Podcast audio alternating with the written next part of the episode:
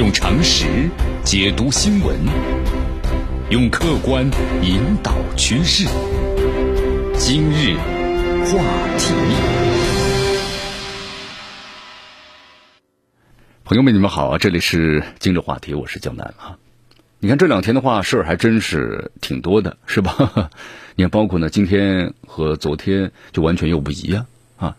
这种感觉就是，你看那个新闻还是那个新闻，但你第二天醒来的时候啊，新闻就一百九十度的大转弯呢，比一百八十度还多了十度，对不对？啊，为什么咱们这么说呢？啊，其实大家可以想一想，你看二零二零年呢，咱们经常说的一句话就是，真的，咱们见证历史了。你看最新的一幕，就一觉醒来啊，这个微信国际版在美国的命运呢也反转了，是吧？那么之前就是要不就下架，要不就退出。那么现在的话呢，你看不再被下架，也不再呢不能支付，一切照常进行。那么很多朋友们看到这个新闻的时候就说了，美国政府发善心了啊？不是，而是法官强势介入了啊。其实这里面有很多的细节，挺有意思的。嗯，是这样的，相当为大家呢把这个内容详细的说一下。按照美国政府的这命令啊，你包括从九月二十号开始，也就是呢从周日开始啊，就上周日，那么两款来自于这个中国的软件，我们说都是国际版的抖音、国际版的微信，在美国的 A P P 商店呢就不能够再继续下载了，也不能够进行更新，你微信也不能够支付和转账了。这国际版的抖音咱们先不说吧，你看国际版的微信啊，在美国用户呢相对来说少一些，一千九百万。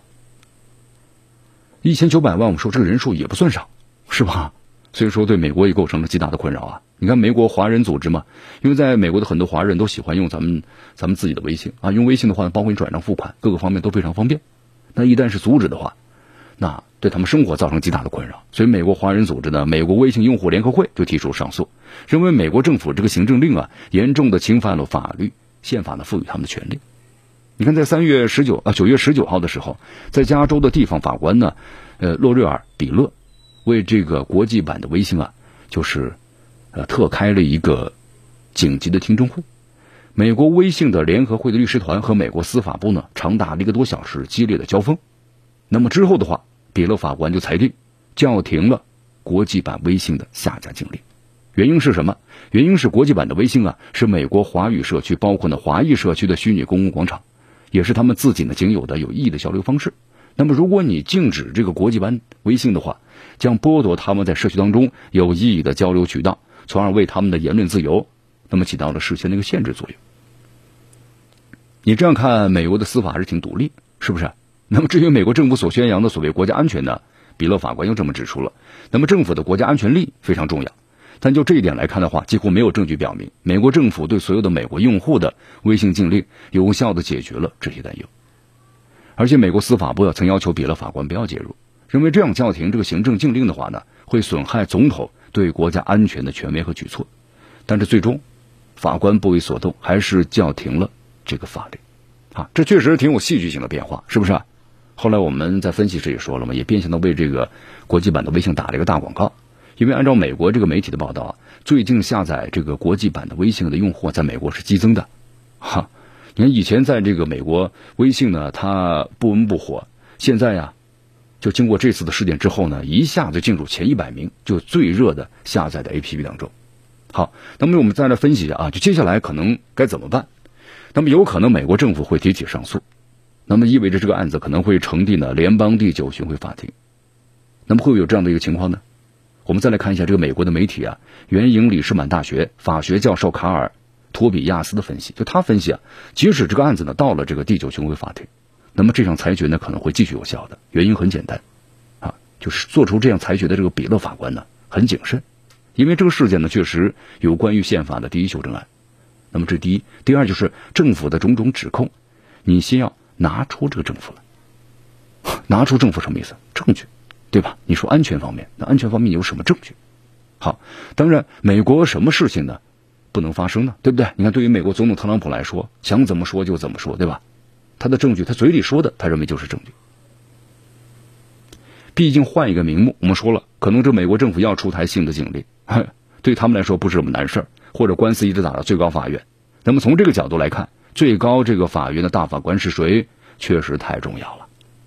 所以说，你看这两天的话呀，真的很戏剧性啊！不仅仅是这个抖音，是不是？啊那么另一款呢，同时被禁令的，我们说了，那么微信，你看特朗普一开始各种的挑衅施压，最终突然又祝福了，感觉二零二零真是很不一般呢。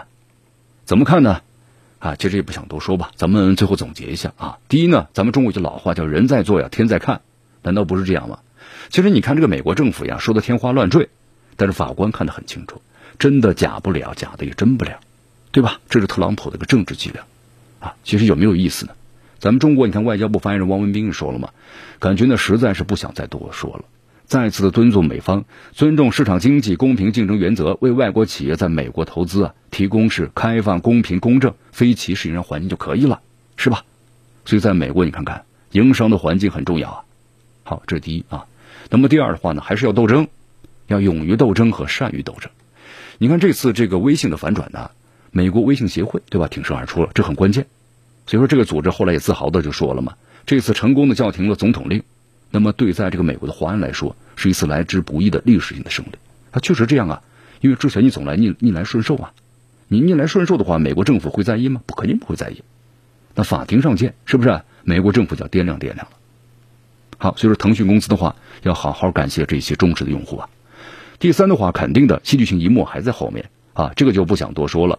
你看美国政府的神操作呀，最后呢被法官打脸了，不是一次两次了。当然，我们说法庭呢毕竟是美国的法庭。而且呢，我们说了，在美国没有底线的政客，真的就能够遵守这法官的裁决吗？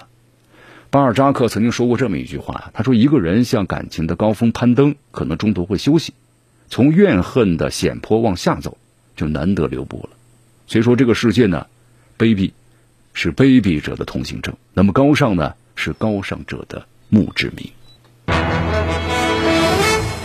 用常识解读新闻。用客观引导趋势。今日话题。